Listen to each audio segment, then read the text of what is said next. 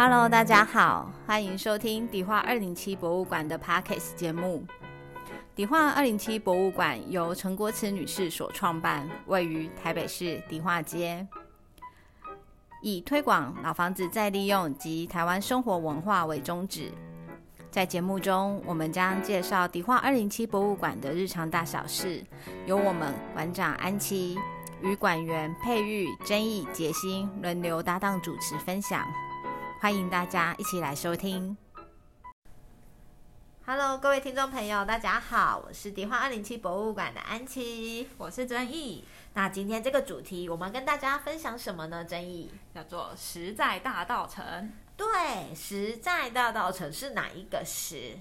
是食物的食，就是吃东西的那个食。所以这一集是呃网友们超晚的，是在大道城怎么吃的这个专题吗？没错，我们只要网友有许愿，我们就会尽量达成。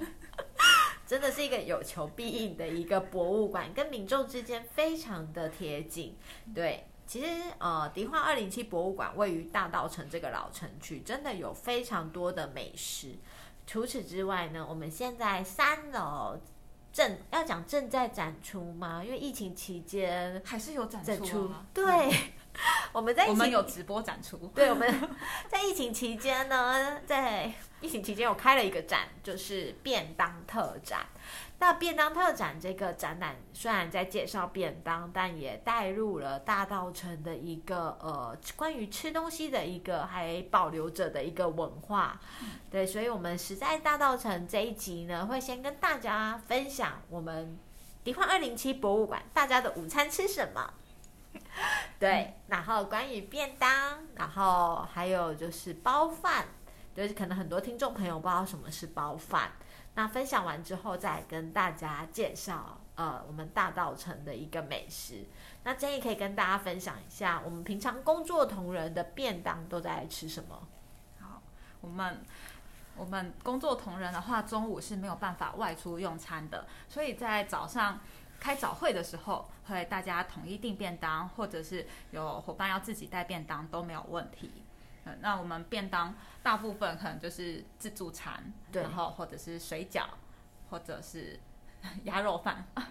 鸭肉饭结束了，它在疫情期间、疫情前就结束，它并不是因为疫情而结束，但是是一个非常好吃的鸭肉饭。据说结束原因是它要改卖。卤味吗？对，因为老板说他修某音啊。对，那我们充满着问号，因为卤卤味更麻烦呢。就很好，很有趣的一家店，就生意太好，修某音，所以他想改做别的。对，好，那呃，其实我们呃刚刚真有讲到，就是我们的通常订便当嘛，那便当就是大家可能会想象的雾涛啊等等之类的桥妹。那其实，在迪化街，说真的，吃东西的这个价格不会太的高，而且好方便，对，非常方便。我们的便当通常的均均价，均价大概之前有六十块的，然后现在大概都是七十。对，所以就是这一从迪化二零七博物馆开馆到现在才要四年多嘛，我们在这边吃了四五年的便当，价格有稍微调整，但跟其他台北市的区域比起来，算是一个很实惠的一个区域，很亲民的，很亲民的一个区域。所以我们便当一个差不多午餐在七十块左右。那另外一个争议有讲到一个水饺，那我们这边的水饺话就是第一唱片行玲玲姐。对他们家自己会包水饺，那我们的水饺也是非常的实惠的一个价格，对，就是五十块，对，五十块十颗水饺，然后其实它是有卖套餐，六十块含一杯饮料，红茶或绿茶，对，就而且它水饺是非常大颗的，嗯，而且就是妈妈的味道，料非常的实在，嗯，因为我们有一些工作同的伙伴会很怕。死猪肉味，很怕韭菜味，就是我们也有很挑的工作伙伴，然后跟职工们，所以玲玲姐的他们家的第一唱片行，他们家的水饺就是荣获我们二零七常点的范围里面，就表示它的品质真的非常的好。那除了刚刚有讲到了水饺之外，其实我们礼拜五，因为我们有志工吃素，嗯，如素。所以在永乐布市场里面有一个非常厉害的素食，永乐素食，永乐素食，它算是一个小摊贩吧，小餐馆。它就是在传统市场里面的一个一个摊，一个摊位。对，就是如果大家要去买油饭，油饭买个 OK，挑买个卤蛋，再往里面走，就会看到了呃素食的这素食永乐素食这一家店，这是我们迪化二零七博物馆经常点的一家素食。当然还有另外一家很好吃的素食，在呃侧向永乐，它算是在安溪街的巷子里面吧。对，然后但是因为那个阿妈的动作太慢了，对，所以而且他没有办法外送。对，不然它的素食其实非常好吃，所以在这边上班真的不胖也难呐。就是我们真的要很克制我们自己，要多多运动，才有办法保持开馆时候的身材，也算是一个蛮辛苦的一个工作项目。好，刚讲完的这些东西，有讲到嗯，安琪刚刚一开始提的这个包饭的一个部分。争议可以跟大家分享一下，因为争议的家人以前曾经在大稻城这边开店过，你但但是他们没有订过包饭，对，他们以前以前还是自己煮，就是阿妈自己煮，阿妈自己煮的。那什么样的人会叫包饭？大部分就是包饭老板跟我们说，大部分会是布行，或者是中药行这两个，他们会比较忙碌，因为他们布行跟中药行都会有学徒。那以前瓦工家他们算是南北杂货行吧，就没有学徒，所以你你不需要煮饭供学徒吃。嗯，那包饭的意思是包月吃饭吗？就是按算了，按月包餐。那他们是包饭的店家，他们会就周一到周五就帮你中午送餐过去。他会用一个呃，我们这边有目前还有两间呐，有一间他是用铁铁方盒装。四四道菜，然后另外再装饭跟汤，然后用机车送到你家。嗯，听众朋友可能没有办法想象它是怎么送，它就是一个很大的一个托盘，上面放的四个白色圆圆的瓷盘，那上面会有放四道菜。你会觉得这个怎么送呢？就是阿贝骑着摩托车，他的摩托车后面有个特殊的架子，会放十盒。对，或是更多十盒，十盒没有办法更多了吗？对对，会放十盒，就是正方形的盒子，然后就一盘一盘的送到呃我们的。店面或是餐桌或是叫房叫的这一个商家这样子，那大家都觉得说哇阿北难道不会打翻呢？哎，真的还不会，他们都有练过。对，而且他们就是知道这个包饭是要放在盘子里面，所以他们在舀菜的时候，经常会把汤汤水水就是沥掉。对，所以它其实很安稳的 送到你的面前。那你这个方盒打开的话，就会看到四盘菜。那白饭。是另外装的，那汤的话是用一个桶子装的，所以会有饭，会有汤。那这样子一个人一份的话是多少钱？一个人的话是八十块，八十块。那这样那如果我今天要叫十个人呢？十个人他会帮你分成两盒来送，对，所以他大概一一盒的话，最多就差不多五人份的一个这样子的一个数量，所以包饭真的是非常的方便。我我我再介绍另外一种一另外一个类型的包饭是圆筒型的，对不对？对，它是圆筒型的便当盒，然后一层一层的就把菜就分层放在这个便当盒里面。嗯，对。那它一样是骑着机车做外送。对，所以这是我们另外一个大稻城的另外一个包饭的一个厂商。那刚刚有讲说，争议早期的这些布行啊，家里就是工作那个年代的布行会有使用包饭，所以它大概盛行在什么年代？盛行大概是六零七零年代那时候，就是在便当店还没有那么盛行的时候。对，就在经济经济起飞的时时期，就是老板娘很忙。没有时间煮饭的那个年代，因为老板娘可能都在数钱，对，所以他需要就是有人帮他 share 这一项的工作，但是这个经济规模还没有办法让这个商家去请一个煮饭的阿姨，对，所以他就是使用包饭的方式。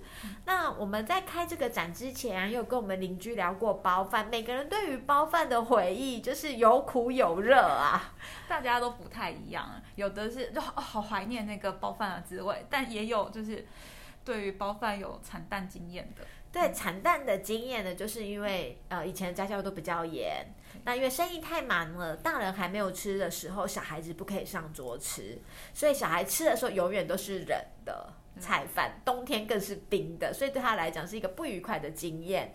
但是也有呃伙伴们的那一个回应是说，他觉得包饭非常的实惠，他们通常会吃不完，就是早午餐变成五点。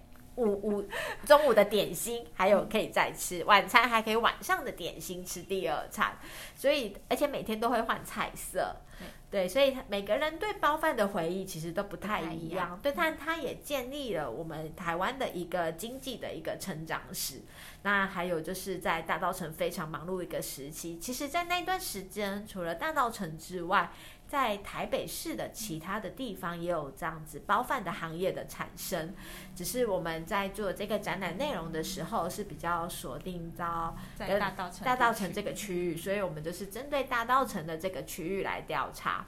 那各位听众朋友一定会很好奇，现在还有多少的商家在吃包饭呢？曾毅，现在的话应该还是有五六十家的商家以上在在吃包饭。对，那目前这边大稻城地区，就是我们调查到的是有两间，一间叫做阿全，嗯，然后另外一间是天路，对，那另外一个就是，就是如果今天你想要加菜，嗯的话呢，你可以举个例子，加菜，像是阿全的话，它的算法是你要订多少元的菜，就是你要订三百块、五百块还是一千块的都可以。对，那像我们邻居的警邻近的警察局派出所，他们也是叫包饭，对，他们也是叫包饭。老板娘有透露，对，所以呢，就是他们可以夹菜，因为他们吃的可能会比较好一点点。老板娘会偷偷帮他们夹菜啊，对，是偷偷夹菜，真的是很不错的一个好邻居。那我们这一次的这一个便当特展里面，其实也有跟呃警察单位有关的便当盒，哎，争议，对，在。我们展出的便当盒里面，就会发现，哎，怎么有两个便当特别大？一个就是就是警总的便当，然后另外一个是陆军。对我们其实那时候在收到这样的展品的时候，我们有吓到，就哇，怎么这么大的便当盒？它是一般的两倍嘛？对，真的是一般便当盒的一个两倍的一个分量。对，那所以我们就哦，原来就是便当盒怎么会这么大？那。呃，除了这个之外的话，我想听众朋友应该对展览比较没有那么大兴趣，想知道大稻城有什么美食了。对，那先问曾毅，曾毅，你们家在这边呃耕耘这么久，有没有推荐的店家？我我我其实在我小的时候，爸爸就已经离开迪化街了，就是我出生的时候就已经不是在迪化街，但是他还是会带我们回来附近吃饭。我印象比较深刻的有两间，一间是那个。老面店，它是在迪化街二段的地方，嗯，那它是就是一个老爷爷开的店，它的干面跟大骨汤非常的好吃。嗯，那另外一间的话就是佳能脆，佳能脆是一个非常特别的一家店，对，它冬天的菜单跟夏天的菜单不一样。那冬天卖什么？冬天的话，它是卖甜不辣，嗯，嘿。就是甜甜不辣那一种汤汤水水的，然后夏天的话，它是卖那个串冰，对，所以他卖的东西是有一点比较不一样的一个内容，所以你会发现说，哇，假能锤真的是一个非常有趣的店，而这样子的店，它就是。存在我们的大道城的一个生活范围内。那除此之外呢，还要跟大家分享，就是很多朋友来到大道城的时候，就会讲说：“哎，大道城听说一个美食呃聚集的地方是在一个庙的前面，保留有早期的一个乡土的氛围。那是哪儿呢？它是在慈圣宫前面。那在慈圣宫是在靠近延平北路的地方。那慈圣宫前方的话，它就是有一排的小吃摊贩。”你可以看想要选哪一间的小吃摊贩，然后点好菜之后，坐在他们大树下的位置。那那个大树就是在慈圣宫前的那个庙城，嗯，那就可以在树下吃饭，这个还蛮特别的。就是乡下地方可能比较常见，在台北就已经很少可以看到在露天树下吃饭的样子。对，那你可以跟大家分享一下你自己去都吃哪几家，不代表本馆立场，代表王真义个人立场。好，我我们伙伴们最常去吃的应该是砂锅鱼头吧？对，每次换展的时候，就是总会有一天跑去那边放松吃饭。对。要跟大家分享一下为什么常去吃砂锅鱼头。第一个是它的氛围很特别，它就是在呃大树下有一个圆桌，然后圆桌，哎，它可以圆桌也可以方桌都有。对，那你一个砂锅鱼头很实惠的是，光是它的料，对，它的大小就是脸盆大小的锅子，真的不夸张。然后里面就是最主要就是那个鱼头嘛，然后还有炸的很好吃的蛋酥，对。那所以我们就通常是，如果我们今天是管员呐，四个人的话，我们就会叫一个砂锅鱼头，然后再各一碗卤肉饭，或是甚至可以不用卤肉饭都可以，就可以变成是我们的一餐这样子。那另外一个就是说，除了砂锅鱼头之外呢，大稻城的慈圣宫前面有非常多的小吃摊，这些小吃摊像是很有名的阿兰，嗯，对，阿兰的布拉提炒饭。对，阿兰布拉提炒饭的话，就是它除了布拉提炒饭，还可以再叫什么一起吃？那个顶边错是不是？顶边错，对啊，同一家吗？好像是同一家，但有时候我们会去叫四神汤，对，配，就是那边是可以搭配的。它基本上就是说，你可能要先选一家作为你的主食的店，对。那你要选他们家的桌子，不可以坐到别人家的桌子。例如说，你坐到阿兰的桌子，你就点一下阿兰的菜，大概一一样或两样。这时候呢，整个尼亚来对的都是你的那一个选项菜单的选项，你就可以去旁边叫一个炸猪肝，再叫一个肉粥，然后旁边再加再叫一个蚵仔煎。然后你的四神汤等等之类的，这些都是你可以做一个选择的选项。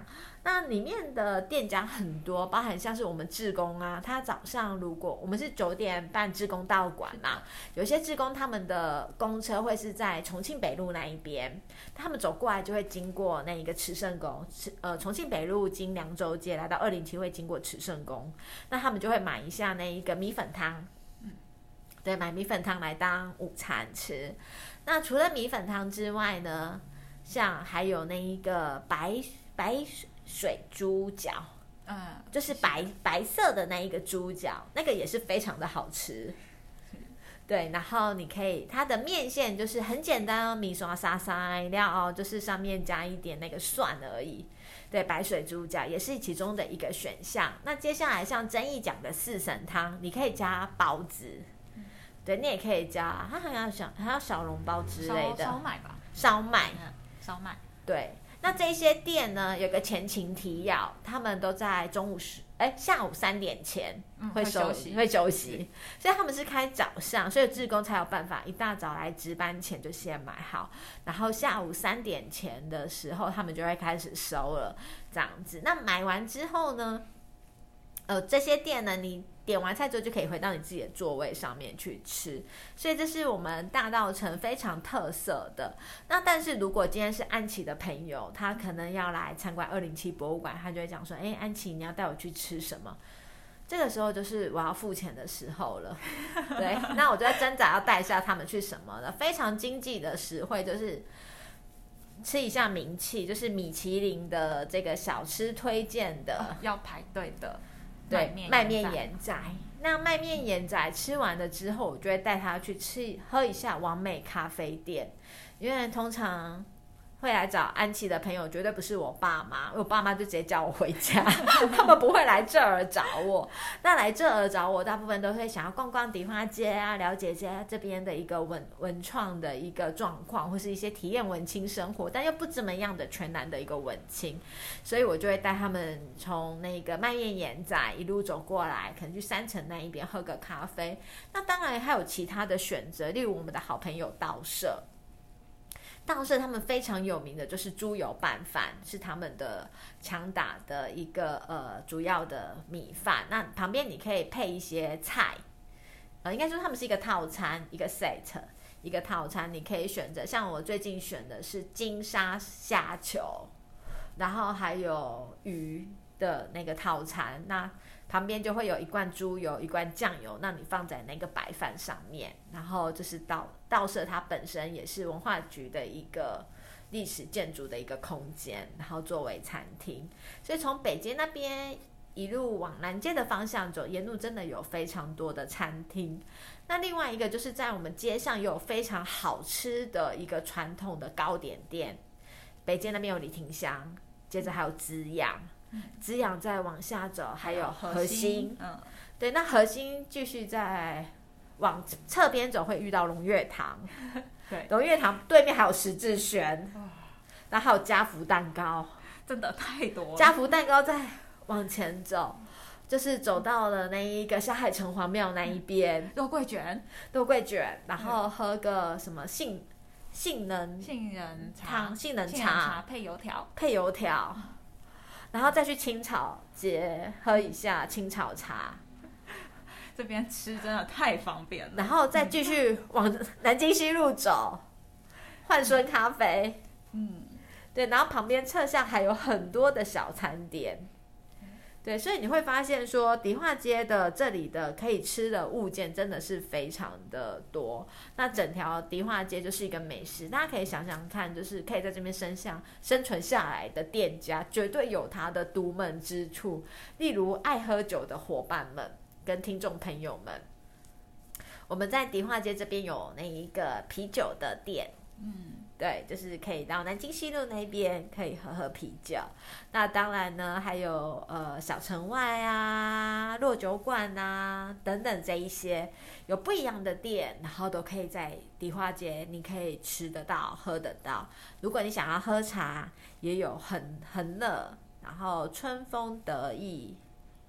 对，这些都是属于喝茶的一个空间，然后还有一个叫桃花源的，它是在那一个，嗯，延平哎，在呃延平北路上面，在那一个呃新据点附近，那边还有一个喝喝茶的一个空间，所以整个迪化街就是你要喝茶，要喝酒，然后要吃小吃，那你要喝要吃厉害的西餐的话，也是柏林路吗？玻璃路、嗯木山丘，嗯这些都是西餐的一个非常强项的。还有法式餐点，在十联洞那一边的也有。所以整条迪化街，如果你真的是好想要好好的把它吃一次所有的店的话，可能没有办法一次吃完呢，对要分可能很多趟可。能要吃个两个月到三个月吧。啊，选择真的非常的多。对，所以就是这边是一个非常好吃，然后好玩的一个区域，所以会很希望说，哎，听众朋友，如果下一次你来到迪化街的话，除了来到迪化二零七博物馆，这是最重要的工作，是来到迪化二零七博物馆之外，还可以到这些小店。那除此之外呢，我们晚上在河堤那一边还有什么？还有卡拉 OK，大到 那个货柜码头市集，它那边一样也是有一些露天的小酒吧，对，那还有一些小餐点，所以这个整个都是我们在迪化街可以吃得到的一个空间。那当然就是每一个人都有自己喜欢的美食的一个选项，所以迪化街这边提供了非常多个一个选项。那吃完呢就可以走走，看看展览，拜一拜，晃一晃，消耗一下卡路里，然后接着再吃。对，所以会很欢迎各位听众朋友可以来到迪化街。等疫情之后，那再回到一下我们的展览的话，我们展览刚刚真有讲到坡利路餐厅，坡利路还有我们借展我们什么样的展品呢？对我们有借展他们特制的餐盒，不能外带的便当盒。对，这个便当盒有什么不一样啊？这个是老板特别设计打造的。一般的便当盒的材质可能就是不锈钢吧，嗯，那但是它的材质是除了就是不锈钢之外有加银进去，所以它的重量其实比一般的便当盒还重，所以它的保温效果也比一般的便当盒好。嗯，对，所以这一次我们有借到玻玻璃路这样子比较不一样的一个展品，然后放在我们展场里面。那我们这一次的这个便当展呢、除了刚刚有讲到了展品之外，我们还有一些非常珍贵的影像。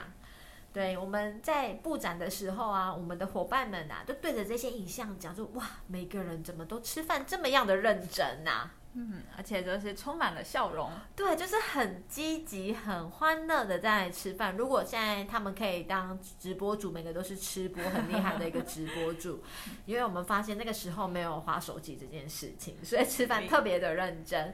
而且在那个物质缺乏的一个年代，就是可以好好的吃一顿饭，真的非常的不容易。那这次的便当展也有长辈可以回，也有给我们一些回馈，他都说哇，你们这一群小孩真的是有钱人呐。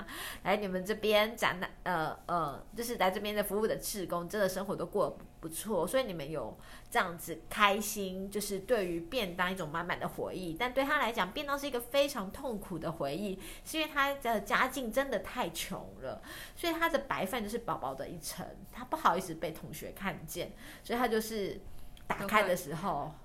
就是躲起来吃便当，躲起来吃便当，或是他的那个便当盒是盖住的，就是不会掀开，就是吃完一口之后再把它盖回去的状况。对，那这个年代，因为长辈们都已经七十多岁，所以他们代表一个困苦的年代。但是在安琪这个年代的话，我们的便当是同学们一起 share 分享的。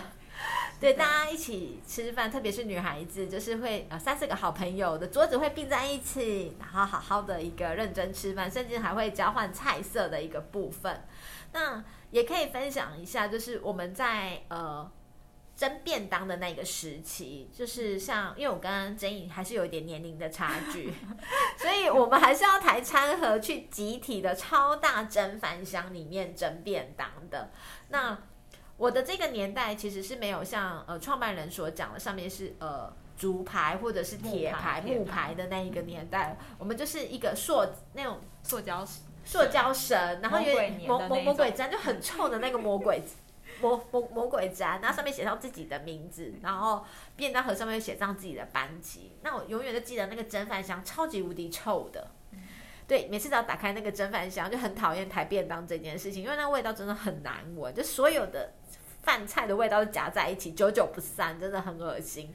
对，那永远里面安琪的饭都是黄色的，应该大家的都是黄色的。蒸过的便当菜就没有那么漂亮。我觉得其实另外一件事情就是，我是三只人，就是我们三只如果出竹笋的时间，我永远都是竹笋。那主要菜就是竹笋，那如果出茭白笋的时间，就是茭白笋，还有种高丽菜。所以我的黄色的时间可能会比别人再长一点点，没有什么太漂亮的一个鲜艳的一个颜色。对，所以就是便当这件事情会带给大家非常多的一个回忆。那呃，也有就是我们这一次的一个合作伙伴有跟大家分享，就是雾桃饭包的一个经历，他有跟大家分享说，吃便当里面每一个配角都非常的重要。对，在没有听那个他们经理讲这个重要性，完全不能理解为什么。对，就是好分享一下，就是有梅子，然后有菜瓜，然后还有姜，还有黄色的那一个黄萝卜卡古拉。对，一开始的话要开胃，要先吃什么？先吃姜，吃姜开胃。那吃完了之后呢，梅子跟那一个。呃，梅子的顺序有些人会放在中间，有些人可能会放在后面，有些放在前面。梅子比较没有一定的顺序，一开始会先吃姜，然后再接下来会有那个呃那种菜硬硬，就是那一个硬龟，就是那一个嗯嗯小黄瓜，咸咸的小咸咸的瓜瓜类。对，硬龟硬龟啊，对，中文叫什么？我也忘记，我在讲硬龟哈，硬龟啊，硬龟啊，它就是调咸淡用的，因为有些人会吃的比较咸，有些人吃比较淡，所以硬龟是让你调咸淡用的。那最后的那一个黄色的黄萝卜比较清爽一点，它是放在最后收尾的时候用的。对，所以就会发现说，哇，原来吃每一道便当都有诶。便当里面的每一道菜都有它的顺序在，只是我们没有发现而已。当然，随着时代的变化，那个雾涛饭包的经历也告诉我们，这些腌制的东西大家越吃越少了，所以就慢慢的可能会消失在他们的一个菜色的选单当中。好，那最后还是要跟大家分享一下，争议。如果今天你的朋友来到大稻城，你会推荐他吃哪几家餐厅？除了老面店之外？我我绝对会推荐去慈圣宫，嗯，因为那边的选择非常多元，大家就可以挑自己喜爱的食物。哇，这太聪明了哎！就是各自付钱吃各自喜欢的吗？跟我的做法完全不一样。对啊，但对啊，因为这个环境是在台北其他地方比较少见的，所以会希望说他们来到大稻城这个老城区，可以去比较特殊的用餐环境用对餐。好，那除了这边之外，你还有没有个人喜欢的小店呢？个人喜欢的小店有啊，这还是你带我去的。你说陈英俊吗？没有错。如果要喝杯咖啡，我就会带他们去找陈英俊。对，陈英俊不是一个人，他是一只狗。